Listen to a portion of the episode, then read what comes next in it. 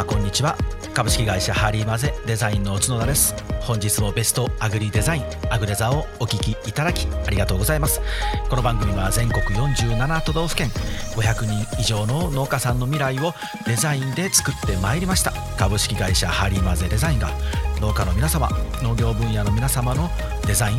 ブランディングマーケティングの教科書として座右に置いていただき未来をハッピーにするお手伝いをしたいと願う番組です。というわけで改めまして角田です。本日もよろしくお願いします。とうとう今回100回を迎えることができまして本当に皆様ありがとうございます。本当にこれもひとえに本当に本当に本当にですけど聞いていただいてる皆さんリスナーの皆さんのおかげだと思っております。このねあのー、この番組アンカーっていうのを通して配信してるんですけれども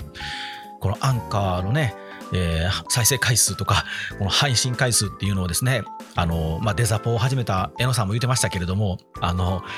しょっちゅうチェックしてるです僕たち。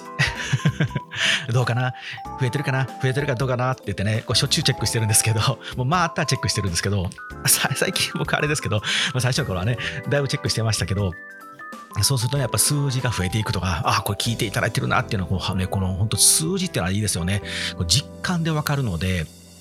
あのね、やっぱ頑張ろうって気になるんですよ。まあ正直ね、100回をしていると、なんて言うんでしょう、若干こう体調の悪い時とか、うん、ちょっとしんどいなって時もありましたけれども、でもね、あの楽しみに待っていただいている方がいらっしゃるっていう分かっているね、数字が出てますので、分かっているので、毎週きちんとこの火曜日に朝6時に配信しようとですね、あの、張ってでも、あの関西弁で言うと法廷でもですけど、もう法廷でも会社に、事務所に来て収録しているんですけれども、皆さん本当ありがとうございます。100回になりました。なかなかね、で、まあ、あの、100回記念なので、何かしたいなって前からね、あの、お話をしていたんですけれども、いろいろ考えたんです。考えたんですけど、まあ、結局何も思いつかなかったりとか、ちょっとご意見いただいた方もいらっしゃるんですけど、ちょっと今の僕にはなかなかしんどいなっていう取り組みだったりしたので、少しまあ先延ばしにさせてもらったりとかしながら、何がいいかなって考えて、でね、あの調子に乗ってプレゼント企画ももうすでに発動してしまいましたので100回まで置いときゃよかったんですけどあの我慢ができないタイプなので先にやってしまったので100回記念のプレゼント企画っていうのもできませんし何がいいかなと思ってですね。でふっとねあの聞き直してみたんですよ。全部自分のやつを、えー、そしたらあのいくつかね本をね皆さんにご紹介してるたんだな、僕。まあ、忘れてるんですよ、自分でほんまに。忘れんなよって話ですけど、忘れてたんですけど、意外とあの、本をね、ご紹介したら、皆さん反応してくださる方も結構いるんだなと思って、うん、僕がまあ、どういう本を読んできたかっていうのを、せっかくなので、100回の時にご紹介してみようかなと。ちゃんとこう、一冊をね。で、今までもポツポツご紹介していたんですけれども、せっかく100回なので、正直ですよ。正直、教えたくない本。何冊かあるんですよ。あのもう僕だけが知っときたいよ。その本当にあの 僕のもうあの戦う武器の源泉にしてる本本がね何冊かあるんですけれどもまあ100回ですし皆さんに聞いていただいてここまで来たのでご紹介しようかなと。もういやいやしぶしぶしようかなと思ってるんですけれども。もうこれね紹介したくないんですけどぜひ皆さん読んでいただきたい。もう本当に読んでいただきたいよっていう本が一冊ありまして、これをね、今日ご紹介していきたいと思います。と、その前に忘れてしまうので、先に、えーと、ツイッターを開っていきますね。皆さんいつも、あのー、つぶやいていただいてありがとうございます。えっ、ー、と、アグレザでつぶやいていただいている方の、えー、つぶやきを拾ってみたいと思います。えー、マシューさん、いつもありがとうございます。このつぶやきはあれですね、あの、ポッドキャスト、内蔵さん、内蔵さんの放送の回を聞いてつぶやいているか、えー、回なんですけれども、えー、うちのアグレザも、シャープアグレザで、ちょっと便乗させて、ね、つぶやいていただいていますので読ませてもらいます。えー、シャープ内蔵。アイデアの出すのに複数人で相談できるのは夫婦の強み。しかもそれを収録するといい意味で緊張感が生まれ思いがけない答えかと。アイデアの出し方と聞いて、シャープアグレザ角田さんが紹介したアイデアの作り方を思い出しましたとつぶやいていただいてます。で、恒例に対するまあお返事で、まあ、おすすめですよと僕もつぶやかしてもらったら、マシューさんは、あの、私は読みました、勉強になりましたって書いていただいてますね。ありがとうございます。で、アッキーさんもアイデアの作り方、えー、チェックしたり、チェックしたっきり買うのをすっかり忘れてました。マッシュさんのおかげで思い出したので、早速ポチってきましたって書いていただいてます。ありがとうございます。えー、ちなみに僕には1円も入りませんので。でも、アイデアの作り方、あの面白いですし、本当にあの、薄っぺらいペラペラの本なので、ぜひね、皆さんも読んでみてください。で、えっ、ー、と、僕のつぶやきは飛ばします。まあ、当たり前ですけど。で、えー、あれですね、エノさんですね。あの、ポッドキャスト、デザポというポッドキャスト、始めた榎本くん。アグデザの99は配信前の収録データで1回聞いたけど配信後に改めて2回目を聞いたよと。みんなデザポにも来てくれるかもって書いてますね。デザポの配信数少ないから慌てて1日早く追加配信しましたと。皆さんあの収録ね収録というかゲストにね前回99回来ていただきましたのでねその時のつぶやきですね。で、えー、マシュさんまたいつもありがとうございます。シャープアクデザ、デザインのポッドキャストを始めた角田さんの幼なじみ榎本さんとデザインするために使いやすいアプリを紹介。デザインの役割が時代の流れで変わっていくのは農業も同じと、えー、前回の99話の、えー、内容をつぶやいていただいてます。ありがとうございます。これは高校、高校ソビーさんとお読みしていいんでしょうか？間違ってたらまた、あの、訂正ください。すいません。えー、シャープアグデザー97回、訳ありの安売りやめないかの話。個人的には、いかついかぼちゃ、かっこ皮のゴツゴツしたもの、やんちゃなトマト、かっこ軽度のひび割れ、ひねくれきゅうり、ちび丸なすび。のような感じで、人っぽさ、生き物らしさ、生物らしさがあの付与されたりえ顔が袋に書いてあると値段気にせず買ってしまうかもって書いてくれてます。ありがとうございます。そうですね、売り方とかいろいろとあの名前を付けたりとか、その、え買う人の気持ちに寄り添って、ね、自分のことを思い出してですけれども、売り方を変えていけば全然ね、その規格外っていうものはありませんっていう話をさせてもらったことの感想ですね。ありがとうございます。えー、えのさん。えのさんめっちゃつぶやいてんだ。えー、アグレザにゲストに行ったコラボ会の放送後、皆さんすぐに聞きに来てくれたみたい。放送の当日と翌日に一気に上がりました。ありがたやって書いてますね。そうですね。アグレザで紹介させてもらったりとか、アグレザでね、あの、えのさん登場したので、あの、えのさんとこのデザポが一気にカウントが上がったという話ですね。はい、ありがとうございました。また、あの、メッセージとか、えー DM、インスタ、Facebook、Twitter などなどの DM で直接で結構ですので、何かご質問などありましたら、どしどし送ってください。えー、ここでね、あの放送に配信に載せたりせずにですもね、あの質問にお答えしたりとかも実はしてるので、あの秘密にしてほしいよっていうことを言っていただけたら全然あのお答えしますので、おこね、どしどし送ってください。さあ、それでは紹介しますか？紹介したないな。もう、俺だけのものにしたいという、この本をね、ご紹介しますね。はい。えっと、草加キミンドさん。あの、えー、日曜日の日と書いて、下と書いて、これで草加と言います。で、キミンドは公の人、あの、公共料金の公ですね。公務員の公、公に、という字に人ですね。人間の人と書いて、キミンドさん。草加公人さんが書いた本で本のタイトルは「すぐに未来予測ができるようになる62の法則」すごいですよ。すぐに未来予測ができるようになるんですよ。この62の法則を使えば。すごくないですか？なんかねあの未来から来た人がね Twitter とか TikTok で流行ってますけどああいうあのインチキじゃないんです。これは。本当に。あのこうビジネス経済に役に立つ本なのでいや僕ねこれを知ってですね買った買って本題読んだんですけどいやもっと早く知りたかったですね。もっと早く知りたかったっていうようなことがたくさん。ただその、えー、ハウツー本ではないのでこれをしたらこういう答えが出ますよっていうものではないです。ハウツーではないので考え方というかまあ法則ですね。こういう時はこういう法則がある。こういう時はこういう法則があるよということを教えてくれてます。でまあそういう法則を自分たちのビジネスに当てはめてあこういう法則でこういう未来が来るのかもしれない。じゃあ答えは何だろうと自分たちでこう考える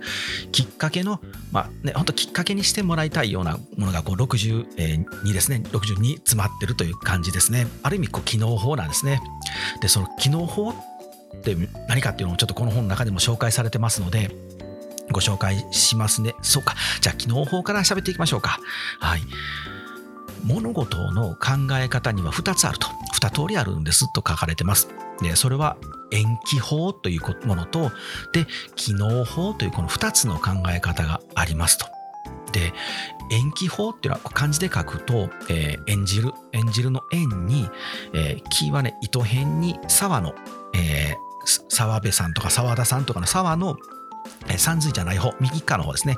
糸辺に、えー、沢の右側の方とか思ってください。で、木で法ですね。これで延期法と言います。で、この機能法っていうのは、カエル、帰宅の木ですね。カエルに納品の脳に方法で機能法。この延期法と機能法という2つの考え方があるんですと。で、延期法っていうのは、これはハウツーですよね。もう本当にもう皆さんがすぐ知りたいと思ってらっしゃるものだと思うんですけれども、延期法っていうのはこうすでにこう正しい答えとか法則がありますよと。でもこれがもう確立してますと。でこの方法を使えば答えなんて簡単に出ますよっていうのは決まっていてその方法を用いて課題を解決していくと。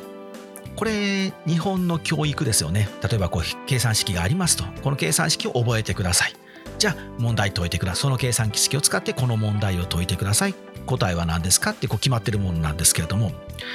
結果が先にあるんですよね。もうこれで解けますという結果があって、合理的にそこにたどり着く方法、でたどり着く道筋はこれですよって選ぶので、まあ、とても効率的で簡単なんですけれども、これは別に悪いわけではなくて、これはこの方法でもいいと。して、あの今までの、ね、時代ね、前の時代、今までの時代は、例えばね、アメリカとかイギリス、欧米、ヨーロッパとか、欧米に倣って、早く追いついて、そこに横並びになりたいとしていた時代は日本はねそれで良かったんですけれどもだから教育もいまだにそれ引きずってますけれどもでも今ってもう答えなんてないことのが多いですよね。もうどうしたらいいかわからないことのが多い。やっぱりこう延期法では乗り切れないんですね。だから僕こう日本の教育もねいつまでもこの延期法やってたらダメだと思うんですよ。海外のね計算式とかって例えば答えが先に書いてて問題の一部が空欄になっててここを埋めなさいと。だから答えって何パターンもあるんですよと。いうことも教えてくれてますけど、日本って違いますよね。1+1 は何でしょう。でも答え1つしかないじゃないですか。でこれってやっぱり考える力ってなかなか生まれないので、うん、ちょっと余談っていうか脱線しますけど、だから学校の勉強ができるのと、社会に出て活躍できるのとはこれ全く違いますよね。もちろんそのね社会学校の勉強で記憶力とかねその方法を学んで学校の成績がいいっていうのももちろん大事かもしれないんですけれどもなのでねあの言い訳じゃないんですけど僕はあの学校のあの授業っていうのはまあまともにしてなかったっすね 宿題はまずしませんとあのちょっとしますとかそんなんじゃないですよ僕全く本当にね宿題をやる意義がわからなかったのでやらなかったんですよ。もうこれ僕、こう立てついたんですけど。こんなことばっかし言ってたらほんま怒られるな誰かに。あの、ほんましなかったんです。いや、で、学校の勉強も結構嫌いというか、嫌いっていうかね、なんか納得ができなかったんですよね。だからまあ、あの成績は悪い方ではなかったですよ。普通に、まあ、オール3ぐらいだと思います。もう、あの、普通にやってれば普通に解けるっていうぐらいまでしかいけない。だからなんかこう暗記してとか、なんか数式を覚えてとかっていうのはなんかねあのそこに意義が見出せなくてすごく嫌でだから音楽とか美術とかあと国語ねあのこの主人公はどんな気持ちなのかみたいなとこはすごく好きであのもうそういうとこだけ突出してたんですけどなのでこう覚えなきゃいけないものとかあのね今でこそ僕英語頑張りたいなと思ってるんですけど学校の英語って本当単語を覚えましょうとかこのパターンを覚えましょうみたいなそんなんじゃないですか。か会話を楽しむとか例えばこういう時にあのこういう困ったシーン、ね、誰かが困ってるシーンがあってじゃああんたならどうするっていうのもこの答えしか言っちゃダメみたいな決まってるじゃないですかテストって。でもそんなわけないですよね。ただ道でね財布落として困ってる人にあなたは財布を落としたのでしょうか？なんて尋ねます 尋ねるわけないやんねって。だまず財布落ちてるかどうかわからんのに、ね、どうしたの？大丈夫？とか、ね、何か落として探し、落とし物を探してるかどうかもわからないじゃないですか、現実って。かがんでたらこけたのかもしれないし怪我をしたのかもしれないしお腹痛いかもしれないし誰かにね殴られたかもしれないのでどうしたんですかみたいな話になると思うんですけどそういうねなんかこう会話のディスカッションの中で英語を覚えるとかっていう授業なら僕多分めちゃくちゃ成績良かったと思うんですけど単なるこうナンシーがペンをどうせみたいなことを覚えなさいっていうのがなんかねこう腑に落ちずにダメで脱線してますね。こ れは久しぶりに大幅に脱線したな。ちょっと帰ってきますね。どこまで行ったかな？ちょっと待ってください。一回レコ切ります。はい、思い出しました。機能法、機能法の話や。そう、答えを、その、how to とかって皆さんやっぱりね、こうビジネスビジネス書を買う時とかあの本屋さんに行ってビジネス書のコーナー見るとなんかこれをすればこんなに答えが出ますとか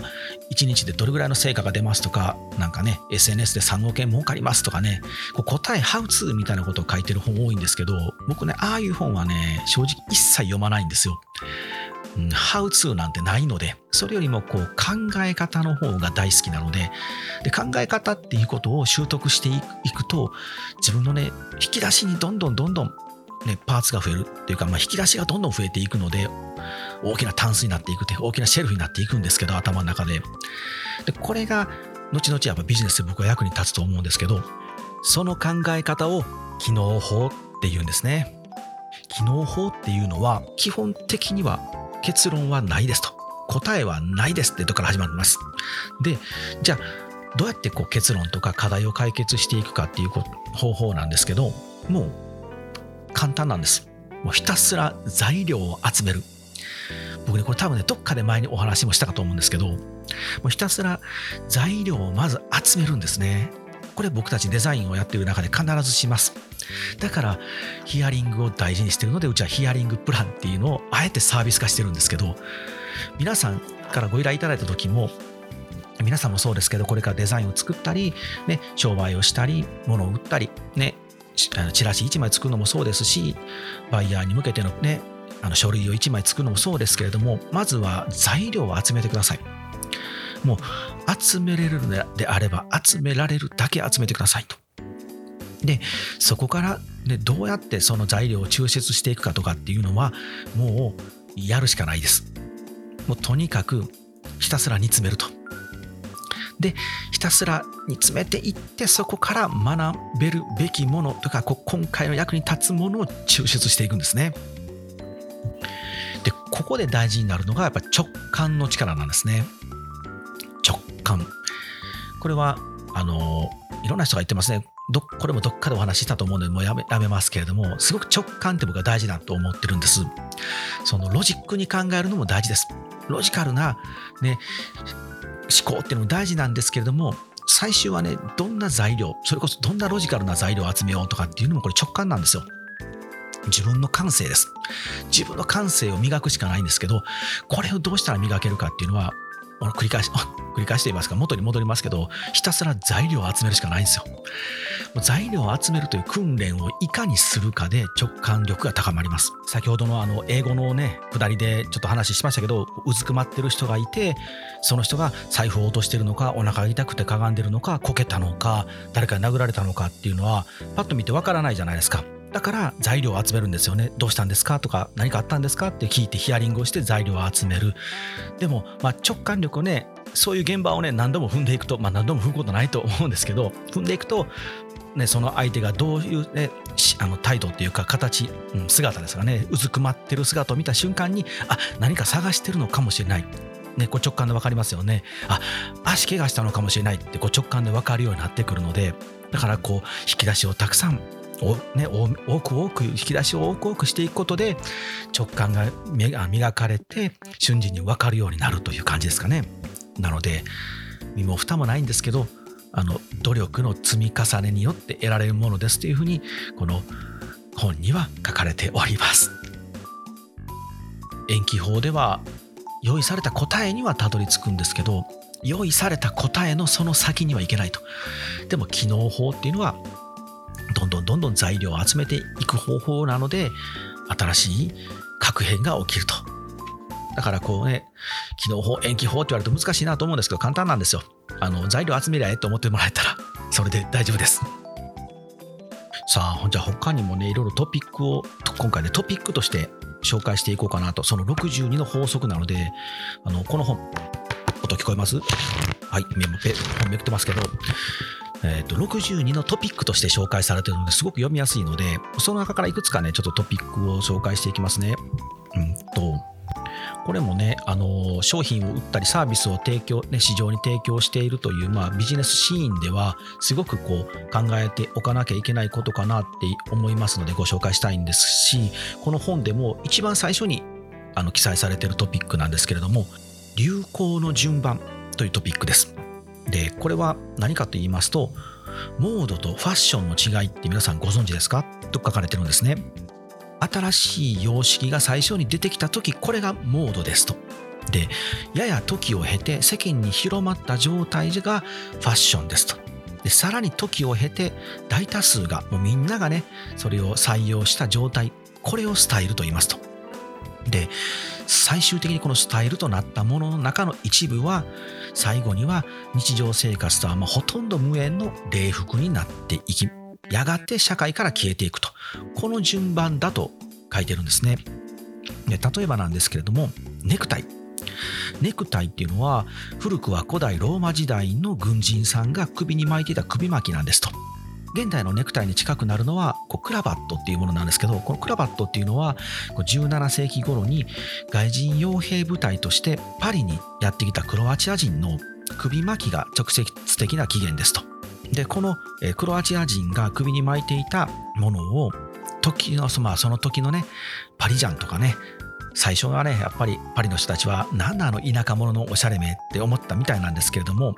その中でもこう一部のちょっと物好きなね上流階級でまあお金余ってる物好きがいるんですよね。金余るとまあ物好きになるんですけど、ね、上流階級がまあこれに飛びつくと。でこれがちょっとおしゃれじゃん？みたいになってきてモードになっていくと。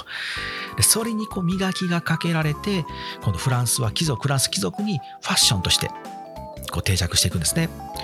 でそれが今度あの戦争とかね革命とかで交流していく中でイギリスに広まっていきますと。じゃあイギリス紳士の間でネクタイが定着していくんですね。でイギリス紳士っていうのはこう口約束を守りますという、まあ、スタンスなんですね。これをこうジェントルマンアグリメントというんですけどジェントルマンアグリメントっていうこの信頼感は私たちにあるんですよ。我々イギリス人はジェントルマンですよっていうのをこう世界中にねイギリス人は広めていくと。でこれを今度よ、ね、世界中のこうビジネスマンは自分たちもねあのやっぱり取引相手に信用してもらいたいのであのイギリス人のああいうジェントルマン精神みたいなのを俺たち俺たちも取り入れようぜっていうことで、まあ、見た目から入るんですけどいや彼らはネクタイしてると。じゃあそれを真似すると信頼感が得れるかもっていうことでネクタイを真似をしていくことでビジネスシーンに一気に広まったと。いうことらしいんですけれどもでここでこれがスタイルになるんですけれども今見てもらったらどんどんね皆さんネクタイしなくなってきてますよね。もうこれがもうねあの消えていきかけてる今礼服になりかけてるんですよ。ネクタイって。だってもう世界中で有名なベンチャーの社長とかってテレビとかねネット記事とか出てくる時の写真見ていただいたらネクタイしてる人いますなんか超無地の T シャツとかね、僕もほぼそんな感じなんですけど、っていうか僕はあの、お恥ずかしながらネクタイをね、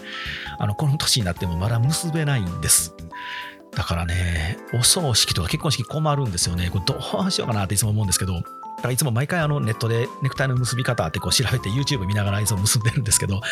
僕は基本ね、普段全くしないですね。うん、あの、6年間あの勤めさせていただいたお国の超硬い硬いお国の、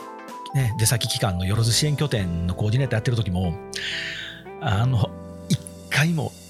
本当に一回もネクタイしなかったですね。T シャツにシャツ羽織るみたいなラフなスタイルでもう夏場な今もそうですけど夏になったらジーパンの裾を折ってですね。あのサンダルまではさすがに無理いかなかったですけどあのすねくるぶし出して足首出して通ってましたね。はい。まあ、そういう形で今はもうネクタイはほとんど礼服となりつつあると。だこれ、まあ、何を言いたいかと言いますとこのこのファッションこの、えー、と服服飾ね服の業界だけではなくていろんなジャンルがこのパターンなんだと。まず最初にね、モードっていうあの一部の人間がやり始めてそれがややファッションといってちょっと新しいんじゃねえの？っていうのに広まっていくとでそれがみんながやり始めるともう当たり前になってその当たり前が定着するかそれがもう廃れていくかの2つの道をね辿っていくということらしいです。これをね踏まえた上で自分たちのサービスとか商品とかをどう広めていくかっていうのをまたこう考えるきっかけになるかもしれませんしでもう一つこの流れで、えー、っとトピックとして人間にはこう5種類の人間がいますよっていうこの5種類の人間の法則というのをご紹介したいんですけどこれ、えー、商品経済学のエベレット・ M・ ロジャースさんっていう人が提示している定義なんですけれども5つ。まず第1段階目これは2.5%しかいないらしいんですけどこれはイノベーターと呼ばれる人たちです。挑戦者とか革新者ですね。これが先ほどの言うモードですね。でアーリーアダプターこれは2番目なんですけどこれが13.5%で、まあ、あの初期採用者アーリーなんで初期採用者早いうちにその流行を取り入れるというこの人たちがまあファッションと呼ばれる段階にいます。で次がねあの60全体で68%なんですけどフォロワーと、まあ、大衆と呼ばれる人たちなんですけどこのフォロワーの中にも2つパターンありますと。でこれがアーリーマジョリティ。これアーリーなんで最初に最初に自分たちで取り入れる人たち。でさらにもっともっと広がってから取り入れるレイトマジョリティっていう人たちですね。でこれがいわゆる先ほどの言うとスタイルですね。そして最後が16%ぐらいいるんですけど、ラガードって言われる人たちで、これが礼服っていうジャンルですね。このラガードっていうのはもう何があっても、いや、んなもん俺たちにはね、もう伝統主義で行くのっていう感じの人たちですね。伝統主義者みたいな言い方されるみたいなんですけども、大体この最初のこのイノベーター新しいことに挑戦する人たちがいてでアーリーアダプターっていう人たちはあの様子を見るんですねで様子を見て人々に取り入れられそうだなって思うとパッと飛びつくとでそれがだんだん広がってきてこのフォロワーと呼ばれる人たちの中でさらにアーリーな人たち早い人たちがわーっとやってある程度広まったら今度レイトマジョリティレイトの人たちがうおーっとやって大体世の中のほぼほぼがやるという段階になっていくらしいですね。まあ、最初テレビとかもね登場した時はそうだったらしいんですけれどもなかなかこう普及が進まずにで最初にこうイノベーターたちがね使い始めたでそのイノベーターたちとこう交流しているのがアーリーアダプターの人たちなのでで彼らが使い始めるとちょっとずつ広まっていってフォロワーたちに広まっていって爆発するっていうことらしいんですけどこのパーセントが大事であのモードの人たちが2.5%でで、ファッションの人たち、モードの、モードのイノベーターの人たちですね。で、ファッションのアーリーアダプターの人たちが13.5%で、物事が世の中に定着していく。新しい商品とか新しいサービスとかそういうものが世の中の当たり前になっていくかどうかのこの一つの指針としてきっかけとしてあのこの数字っていうのがあるらしいんですけどそれが7%全体の7%を超えると一気に 50%60%99% ってなるらしいんですね。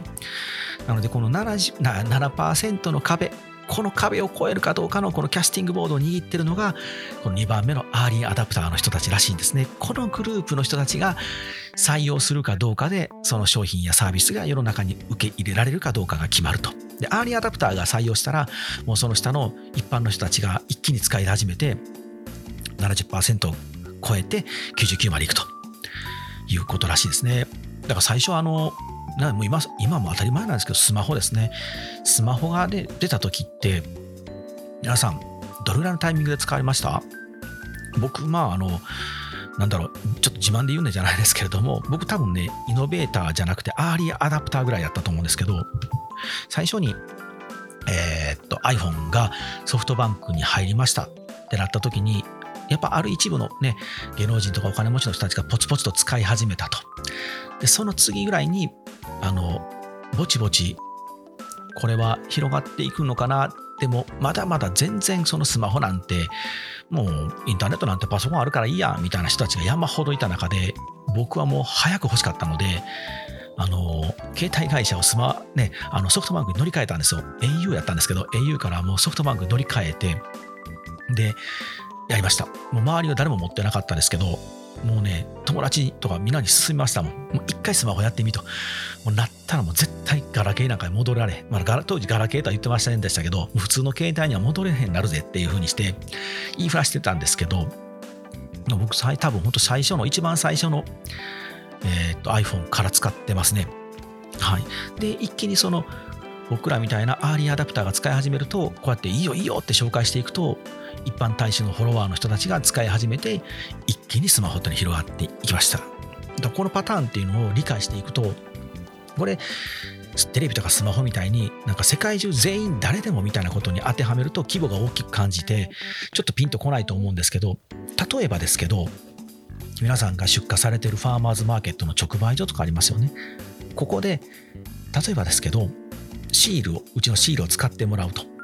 でこれをね。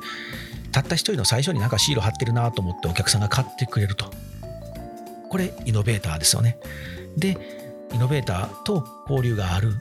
ね、アーリーアダプターの人たちがポツポツと買い始めると。でアーリーアダプターの人たちが買い始めるとどんどん広がっていって一気に広がっていって自分たちの商品がこの直売所の中のお客さんのほぼほぼが買ってくれるみたいなところまで持っていけるかもしれませんしそれどうやって持ってたらいいか方法は分かりませんよ。それはね、たくさん情報を集めて帰納法で考えるんですけれども、で、これと同じ現象がね、僕たちも実は経験してるんですよ。で、あるあの直売所で、まあ、名前出されですけど、あの、ある直売所で、最初にね、あの、一人シールのデザインをさせてもらったんですよ。で、そのおっちゃん使ってくれてまして、で、その人が使ってくれてると。でこういう人たちはもうイノベーターなんですよね。もう最初からもう新しいこと、人と違ったことをせんと売れへんにやっていう人たちなので、そうすると、その人たちと交流がある、ちょっとアクティブに動いているアーリーアダプターの人たちが、あんたそれどこでシール作ったん？ってなったら、いや、あそこのあの角田っていう針混ぜっていうのがあるから頼んだらっていうことで、うちにポツポツと頼んでいただいたら、使ってくれると。じゃあね、最初の頃はね、まずまだね、4、5人なんですよ、数人。で、数人使ってるんですけど、まあね、100人以上いる中で、まだ数パーセントですよね。で、そうなると今度、ポツポツとね、アーリーアダプターの人たち、今度交流があるフォロワーの人たちが、あんたそれどこで作ったん？って言って、で、様子見てたら、なんかめっちゃ、あの人のシール貼ってるだけで売れてると思う、だけって言うとあれなんですけど、シール貼ってるだけで売れてるみたいなね、雰囲気出てくるんですよ。ほななんかちょっともうちょっと様子見ようかな。でもシール貼んのね、お金かかるし、めんどくさいし、もうちょっと様子見ようかなって言ってるうちに、数人のアーリーアダプターがどんどんやり始めていくと。でこれはやばいってなってフォロワー、まあ、一般大衆の人たちが私も私も私もってなってですね。あのある直売所はもう本当にあのうちのシールみんな貼ってくれてますみたいなところありますけど。はい、そういう形になるっていうのが僕もこれ経験したんであのすごくこれはねなんか身に染みてわかる数字ですね。皆さんもね物を売ったりとかするときにちょっとご参考にしてください。えっと、今時計見たらですね、もう30分超えてるんですね。これはやばいですね。えっと、紹介したいんですよ。62あるってたくさん紹介したくて、今喋ってる時に思い出したんですけど、多分僕この本ね、どっかで一回紹介してます。た多分どっかで紹介してると思うんですけど、でもこんだけこうがっつりと、あのね、一本、エピソード1本取ってトピックで紹介したことなかったんで紹介してるんですけど、それぐらいいい本なんで、まあ、もしよかったら買ってみてください。まあ、僕に1円も入らないんですけどね。図書館とかでもいいですよ。はい。もう一つだけトピックだけ紹介しましょうか。えー、っとね、うん、五感？五感の順番の法則っていうのがありまして、これはまあ人間の五感、五感ですね。これをこう、あの、えー、考えて捉えてるトピックなんですけれども、人間の五感、これをこう神経のね、密集度、密度、神経密度の高いものの順番から、まず視覚、そして次聴覚、味覚嗅覚触覚の順番になると、まあ、言われてるらしいんですね。でここからなんですなんですけど面白いことにこの経済的ね経済学から話をすると人が人間が豊かになっていくとまず目や耳で満足したという段階から今度は舌を満足させるという段階になって最終的には匂いとか手触りとか肌触りとかにこだわるようになるらしいんですね。つまり神経の密度の高い順番から低い順番へというふうにこう進化していくと流れていくというのが予想される予測されるらしいんです。でこれ、まあ、なぜかというと視覚情報目から入る情報まあ、これは神経の密度がすごく高いのですごくねなんかね敏感です満足度が高いんですって目から入る情報ってなのでこう作り手とか売り手としても結構ねコストが安く作れるしあと、まあ、利用する買いねお客様購入者にとってもまああの簡単に手に入るので話が早い。皆さんもねスマホとかすぐ見てしまいますよね。ニュースとか見たり YouTube 見たりアプリとかで遊んだりしますけれどもまあこうほぼほぼタダですよね。通信費ぐらいと。で、まあ、アプリで課金するとかねサブスクでネットフリでお金を払うみたいな料金を払うぐらいだと思うんですけれどもなんかこう作り手もねすごくこうねあのコピーして真似をしやすいのでたくさんたくさん広がっていくのでだから使うユーザーも買い手もあのいくつもいくつもこうできるから、まあ、満足度が高いとなると安っぽくなるんですよね。どんどん安っぽくなっていくと。ところが味覚味とか嗅覚匂いとか触覚肌触り手触りとか、ね、肌感覚みたいなものっていうのはこうコピーしてこう大量に生産するってなかなか難しい。簡単に真似をするのが難しいんですよね。例えば一流のレストランのシェフの味とかってそんな簡単にできないですよね。なんか誰々なんとかシェフの監修のレトルトカレーとかってようあるんですけど全然違うやんけってなりますよね。やっぱ難しいんですね。あとはこう一流ホテルとか、ね、そういうホテルの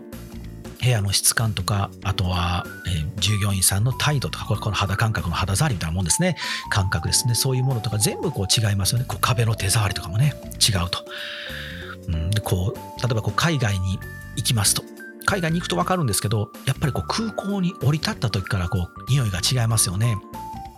まずこう匂いが全然違うと。でこう肌で感じる空気感っていうのも全く違いますしもちろんこう食べる料理の味も違う。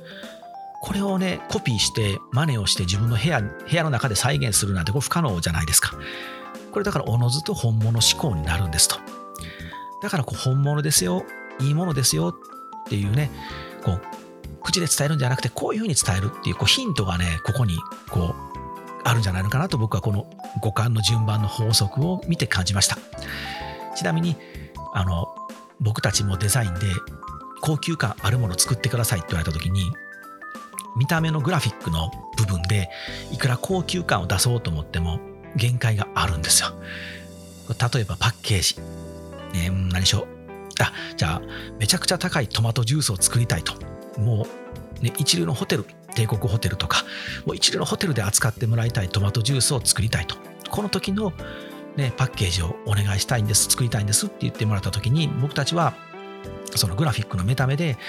見た目でこうねかっこいいローマ字を使って高級感出してとかっていうグラフィックのできるだけの、ね、努力はしますけどこれは結構ね限界があるんですよ。じゃあ次どうするかというと、まあね、パッケージから香りがするっていうのももちろんできるんですけどそれはちょっと難しいと。じゃあ次、ね、味覚。それはもう味見してくださいと。あとは残ってるのはこう触覚なんですよね。触り心地とか。ここにこだわるんですよ。ここにこだわると、一気にね、高級感は出ます。これ以上はね、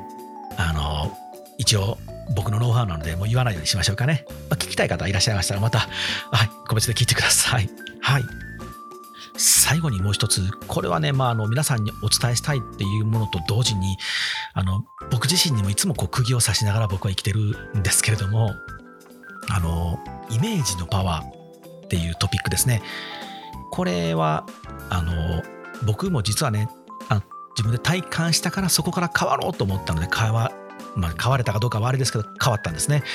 あ僕の体験はじゃあちょっと後にしましょうか。ここに書いてあることを先に読みますね。あの脳みそっていうのは脳っていうのはま未完成の部分が多いと。で脳っていうのはあのチャレンジする分野クリエイティブな分野っていうのはイメージの力が非常に大きいと。でまだまだこう脳って知られてない部分があるので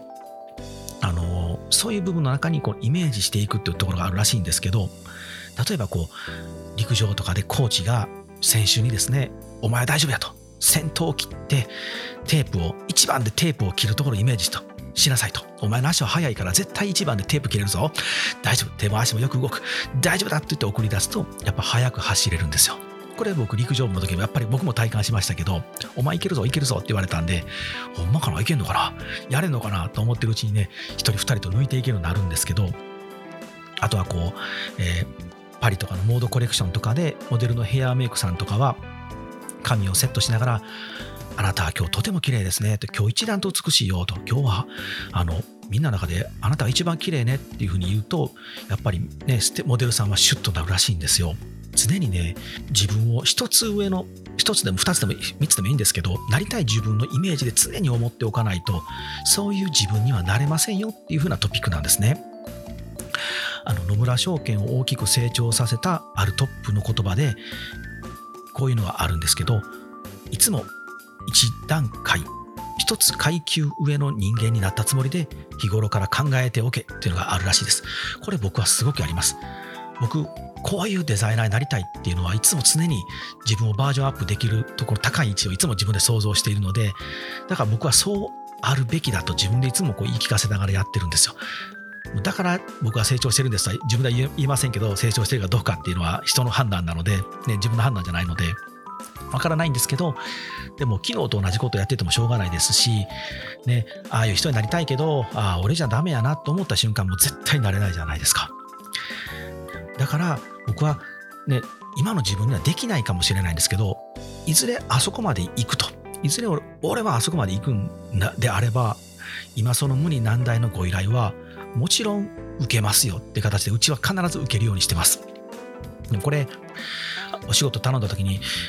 いや、ちょっと一回考えますわとか、いや、それはね、ちょっとうちの今のでは無理だし、うん、今の俺では無理だからとかっていうね、できない言い訳を言う人とか、ほぼほぼ、ほぼ持ってた失礼ですけど、たくさんいらっしゃると思うんですけど、できない言い訳をしていると、もうできないので、あなたそこから上がれませんよと。やりますよってとり、とりあえずね、いや、ちょっとわからないですけどとかっていうね、もう枕言葉とか、そういうことは一切抜きにして、わかりました、一回やってみますと。失敗したらごめんなさいねっていう時はいいんですよ。やりますが先に言えないと僕はダメだと思うんですね。これあの僕大好きな秀吉がそうなんですよね。秀吉がもう無理難題をねとにかくね引き受けるんですよ。あの須俣一夜城とかね有名なエピソードなんですけどあまた秀吉は秀吉であの番外編で取り上げますのでもうやめとこうかな。あちょっとだけ喋れます？ちょっとだけ喋れますか？あの織田信長がねまだまだこうベンチャー企業だった頃ねガンガンガンガン大きくなっていきたい。でも、お隣の国にでかい会社があるからそこ潰したいんですよ。でもそこ潰しに行こうと思うと、どうしてもね、あの、その中間地点に営業所がいるんですよ。だからこう、ね、信長は最初自分の重鎮とか重役とかね、偉いね、ランクの上の人たちにお前行ってこいと。で、あそこに営業所作ってこいって言うんですけど、あの、やっぱり失敗するんですよね。ことごとくこう邪魔をされて。でも誰もができないってなった時に、一番下っ端の本当にペーペーのペーペーの平社員みたいな秀吉が手を挙げるんですよ。僕にやらせてくださいと。で、みんな笑うんですよね。お前になんかできるかと。俺らでダメやったのに、お前らができる、お前にできるわけないやんけって言うんですよ。でも秀吉は、できますってだけじゃなくて、さらにこう、何日、まあ例えば10日だ10日で作りますとかって言ってくるしまうんですよね。もう上役とか上司とか、ね、かなりのこう人たちが何日かかっても何ヶ月かかってもできなかったことを秀吉は10日でやります。わ僕って言ってしまうんですよ。でさあそこから秀吉帰ってきてから悩むんですよ。あれ言ってしもたけどあの場ではもうね俺がやりますってチャンスやから言ったけどこれどうしましょうっつって家中みんなで頭ひねって解決してひねり出して本当にやり遂げていくっていうのはそのまた一夜城ってのがあるんですけどこれね秀吉はやっぱりねビジョンが見えてるんですよ。俺はこんなとこで終わる人間じゃないと。あの重役がね信長様の一番下にね今俺はいるけど信長さんも隣に座れるぐらいのとこまで俺はいけるはずだからってイメージをずっと描いてるんですね。これ僕その本当それこそあのさっきちょっとね陸上の時も言いましたけど僕は何度もこれを経験してるんですよね。僕はこう自分がなりたいなって思ってるイメージを明確にできた時にやっぱり僕は自分が一つこう殻を破るというか、次のステージ、次のステップに上がったなって自分で実感してます。うん、デザイナーになる前は音楽でしたし、音楽になる前はこう学生の時は僕、あの、全然モテなかったんですよ。で、メガネかけて、あの、本当にこう、ネクラでしたし、で、中学高校の時はもうずっとひたすら絵を描いていたのでで大学に入ってもまあそんな調子だからこうでなかなか人と付き合うことも難しくって今でこそこんだけ喋りますけど 僕全く喋らない人間だったので友達もできへんっていうことはモテませんよね女子に。まずいなと思って。せっかく大学入ったらモテたいじゃないですか。じゃあどうやったらモテるかなと思ってじゃあまあモテる人にねなろうって言った時にまずメガネをやめようと。ね、モテてる人たちを見ると、メガネがいなかったんですよ。これは偏見ですけど、当時僕の周りはっていうことに来といてくださいね。僕の周りにはいなかったんで、あ、じゃあメガネを外して、あいつらみたいになったらモテるかもと思って、コンタクトにしたんですね。まあ、初めてコンタクトつけた時は眼科であの2時間以上粘ってコンタクトを外すという練習をしましたよ。看護師さんに笑われましたけど。でもそうするとね、僕自身は何も変わってないんですけどそこにステージに行きたいと思っただけで言動も変わるやってることも変わるんですよ。そしたら同じ絵をひたすら描いてても全然喋らなかった僕でも前まではネクラって言われネクラとか気持ち悪い暗いやつって言われてたのがあのある時からあのクールな角田君になったんですよ。もうびっくりしましてクール自分でも引いたんですけどクールなんや俺と思って。そうするとねやっぱり人生がちょっと変わり始めたりとかします。あもう最後まであの4年間全然モテませんでしたけどね結局。結局モテへんのかいって話ですけど。やっぱデザイナーになってからとかもそうですし僕最初からあの就職してた時からあの雇われのデザイナーインハウスのデザイナーで終わらないっていうビジョンを描いてたんですよ。だからこう社長がある時あの社員旅行の時にみんなに一人ずつ将来の目標は何だみたいなこと聞いてたらみんなあの、ね、売れるデザインを作りたいですとかあの良いデザインを作りたいですとかみんなの印象に、ねね、残るデザイナーになりたいですとかってみんなそれぞれ言うてる中で僕一人だけあの社長になりたいって言ったんですよ。みんなびっくりしまして。で社長もなんか冗談っぽくですけどいやお前なんかこの会社乗っとる気かとかって言われたんですけどいやそうじゃなくて僕はもうその雇われでいてたくないからあの自分で独立してデザイナーになりたいってもう入った瞬間から思ってたんでそんなんね最初僕周りにも言ってましたよ。あの家族とか友達とかにも。そしたらやっぱ最初そんなんなお前そんなんもっと頑張ってから言えやみたいなことねうちの親父にも言われましたけどでも僕は最初からもビジョンとして描いてたのでそうすると独立するために今学ばなければならないことは何だろうってこう見えてくるんですよ。そしたらねそのステージに上がっていけるのでやっぱ独立できましたし今でもあのね100均だけしか日用品だけしかしてなかったんですけどこれじゃまずいなどういうデザイナーになりたいかなと思ったらやっぱりねグッドデザイン賞を取れるデザイナーにもなりたいですし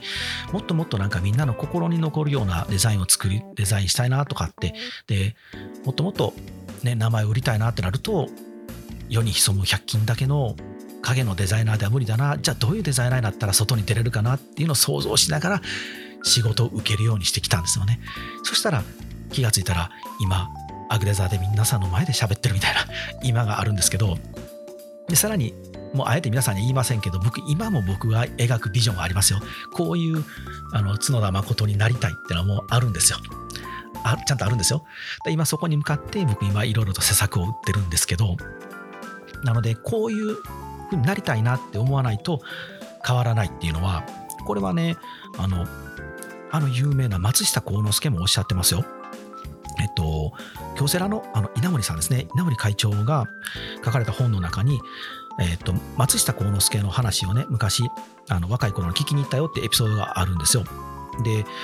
その松下幸之助さんが講演が終わった後に質問を受け付けた時に誰かがこう質問したらしいんですね。えっと、まあ、どうやったらその余裕のあるどうやったらその松下さんみたいな経営ができるんですか？と誰かが尋ねた時に松下幸之助はその答えはなお自分もわしも知らんよと。しかしそのような余裕のある経営が必要だとこういう経営が必要だと思わない限り飽きまへんなって言ったらしいんですよ。会場みんなね松下幸之助の、ね、冗談だと思って会場は爆笑で湧いたらしいんですけど稲森さんだけはあこれが確信だと思ったらしいんですね。何かことをなそうとする時はまずこう心の底からそうしたいと思わないければ変わらないんだなっていうことに気づいたらしいんです。これもうねありとあらゆる人が本当に同じことをおっしゃってますんで。あの僕が大好きな家康もそのことをおっしゃってるんですね。今日は秀吉を喋ったので、もう家康はほんまにやめます。もうほんまに皆さんのご迷惑かけますので、時間取ってしまうので、あ、家康もね、番外編でしますので、あー、予告しときます ?9 月1日の番外編は、ちょっと家康を軸に関ヶ原を喋ろうと思いますので、お楽しみにしてください。はい。まあまあ、あの、本当にね、あの、思い込むからこそ、成し遂げれるので、なもんな、絶対無理よ、俺には。絶対私には無理よ。って思ってる方は、少しでもできる、できるんやって思ってもらえたら変われるかなと思います。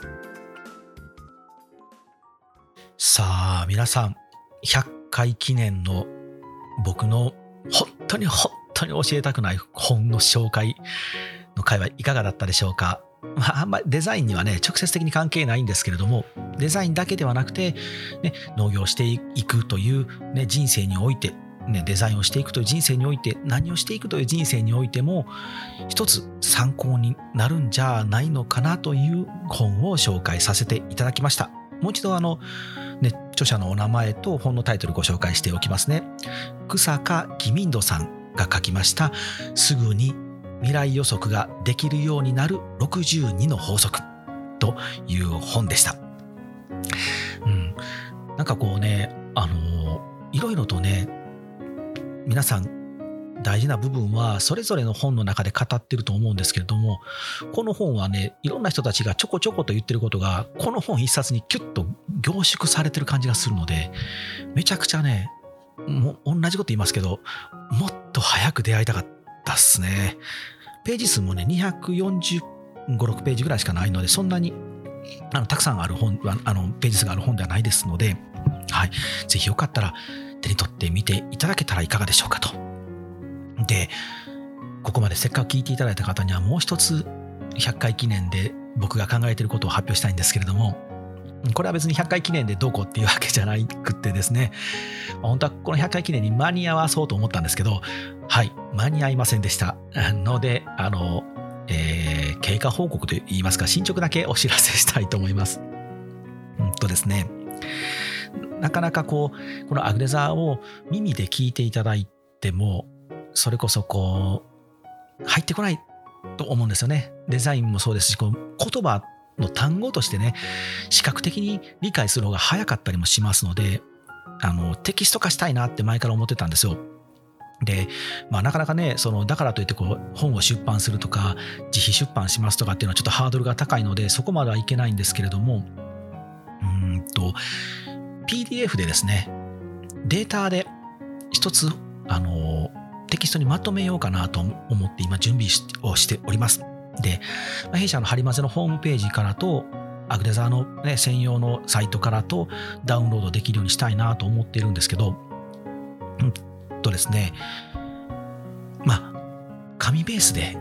触れてもいいなと思ってまして、で、これももう間に合えば、これはもう間に合えばと思ってください。間に合わんか前提で喋ってますよ、僕。間に合わない前提で喋ってるんですけど、まあ、PDF 版は、あのね、いつでもダウンロードできるようにしたいなと思ってますし、で、ダウンロードできるのも、まあ、ダウンロードする人数限定にしようかなとも思ってます。で、何か条件も出そうかなと思ってますので、ね、永遠にこういつでもダウンロードできますっていうのであればこう価値がないので、うんまあ、100人限定とかね、そんなにしようかなと思ってますし、で、あの、紙ベースで、ちょっとこう、冊子程度ですけれども、ハンドブックな感じですかね。ハンドブック程度、冊子程度、まあ、リーフレット程度かな、にちょっとまとめた紙ベースのものも作りたいなと思ってるんですよ。で、それが今度、えー、10月の12日から14日にまたあの僕、幕張メッセの農業ウィークに出店しますので、そちらにね、来ていただいた方には、お渡ししてみようかなと思っております。はい。間に合えばですよ。皆さん。合言葉になってきたな。合言葉、間に合えば。間に合えば、あの、冊子にしたいなと思っておりますので、もう間に合わせろよって感じなんですけど、あの、せっかくね、農業ウィークに足運んでくれて、特にこのアグレザ聞きましたよって方は増えてきたんですよ。本当にありがたいです。本当に嬉しいんですよ。あの、あ、いつも聞いていただいてる方のお顔を初めて見れましたって僕も思いますし、でせっかく足運んでくださったのに、なんか単なるこううちの会社案内入って渡すのもあれなので、あの、ここ2、3回はこのね、アグデザのこのステッカーをあのお渡ししてるんですけど、まあ、このステッカーもね、あのまあ、もらってもどうなんて感じしますので、ちょっとお役に立てるそういうハンドブックを作ってですね、お渡ししたいなと思ってるんです。なので、まあ、本当に間に合えばですけど、あの12、10月の12の水曜日から水木金、14日の金曜日まで幕張メッセで農業ウィーク出店しますので、そちらにまたあのお越しいただけたらお渡ししたいなっていうのを考えております。さらっと農業ウィークを宣伝しましたけど、皆さんまた来てくださいね。はい。もっと近づいたらまたあのしつこいぐらい宣伝しますのでよろしくお願いします。はい。というわけでですね、本日は本編はこれぐらいにしておきましょうか。はい、皆様お疲れ様でした。100回記念ということでですね、もう本当に紹介したくない本を紹介してしまったので、何て言うんでしょう、もう僕もテンションが上がってしまってですね、もうあの大長編にして2回に分けてしろよっていうぐらいのこの時間帯になってきますけれども、まあ皆さん、あのお疲れ様でした。で、まあ、雑談コーナーはもうね、長くなってきたので、もう本当にポロっとだけ、ちょこっとだけ喋って終わりにしたいなと思ってるんですけど、最近、あの、和歌山のある商工会議所、あ商工会議所さんからのご依頼で、その商工会議所さんの館内の事業者さんを集めた、まあ、パンフレットみたいな、フリーペーパーみたいなもの作成のご依頼いただいてまして、ラフスケッチから取材から全部うちでさせてもらってるんですけど、こう商品を撮影するのにも最初最初にこうラフスケッチがあればね、話が早いのでスケッチしながらとかして、えー、商品の角度とかね、この紙面であればこういうレイアウトするなら、最初にこの角度とこの角度で撮っておいたら、こう商品と商品がこう向かい合わせになるなみたいな、ここまで考えるんですよ、皆さん。本当はね、ここまで考えるんですよ。そこまで考えてやってって進めているんですけど、まあまあそれはそれでいいんですけど、うん、あの事業者さんがね今回参加していただいたのは22、3社あるんですけどでその事業者さんのところに行ってお話を聞いてで会社やったら会社のね社屋を写真撮ったりお店ならお店を撮ったりとかしてあと商品を撮ったりしていく中で、うん、共通項みたいなのが見えてきたんです。まあ、まずこのこのね会議所さんの企画このフリーペーパーみたいなのを出すので参加してくださいねっていうのにまず参加しますとエントリーする。これだけでもね、相当やっぱアクティブに動いている人たちですね。いや、もうそんなんもううちはもうええわっていう人たちじゃないんですよね。まあ儲かってるところはね、いやもううちはええわっていう人もいるんですけど、でもね、参加者を見てると、めちゃくちゃその地域で儲かってる人たちもガンガン参加してくれてるので、やっぱりガンガン儲かってるね、お店とか、小さな事業者さんとか、大きな会社さんから、儲かってるとこはやっぱりどこにでもちゃんと顔出してんやなとかってね、思いましたし、でね、皆さんね、あの、元気なんですよ。こういうコロナで暗いですけれども、すごくね、こう元気ですね。明るい。で、パワーがあるんですね。やっぱりね、帳簿、ね、帳簿開けてみたら、そりゃしんどいと思うんですよ。しんどいこともたくさんあると思いますし、僕たちもしんどいですしね、こうやって明るく元気にアクデザやってますけど、まあ、正直しんどいことはいっぱいですけど、それでもこう明るく振る舞うんじゃないですけど、明るいね、自分たちであろうと思うことがやっぱ大事ですね。先ほどの話とリンクするんですけど、そう思うことで、ね、人もお金も時代も何もかも明るいところに集まってくると僕は思ってますので、こう事業者さんを回って本当にね、あ、明るさってやっぱ大事だなとつくづく思いました。皆さんもね、大変だと思いますけれども、明るく乗り越えてね、乗り切っていきたいなと思います。この夏もね、災害とかも多かったと思うんですけれども、乗り越えて頑張っていきましょう。あちなみにうちはあのスタッフさん4人いるんですけど4人中2人コロナに当たりましたあそれでもあのうちは明るくやってますよ。あ全然もう休み休みっつって。あのもう俺やっとくんでって言ってやってますんで全然大丈夫ですけど。はい皆さんも明るく頑張ってくださいね。はいというわけでまた次回101回目からまたよろしくお願いします。ではまた次回お会いしましょう。さよなら。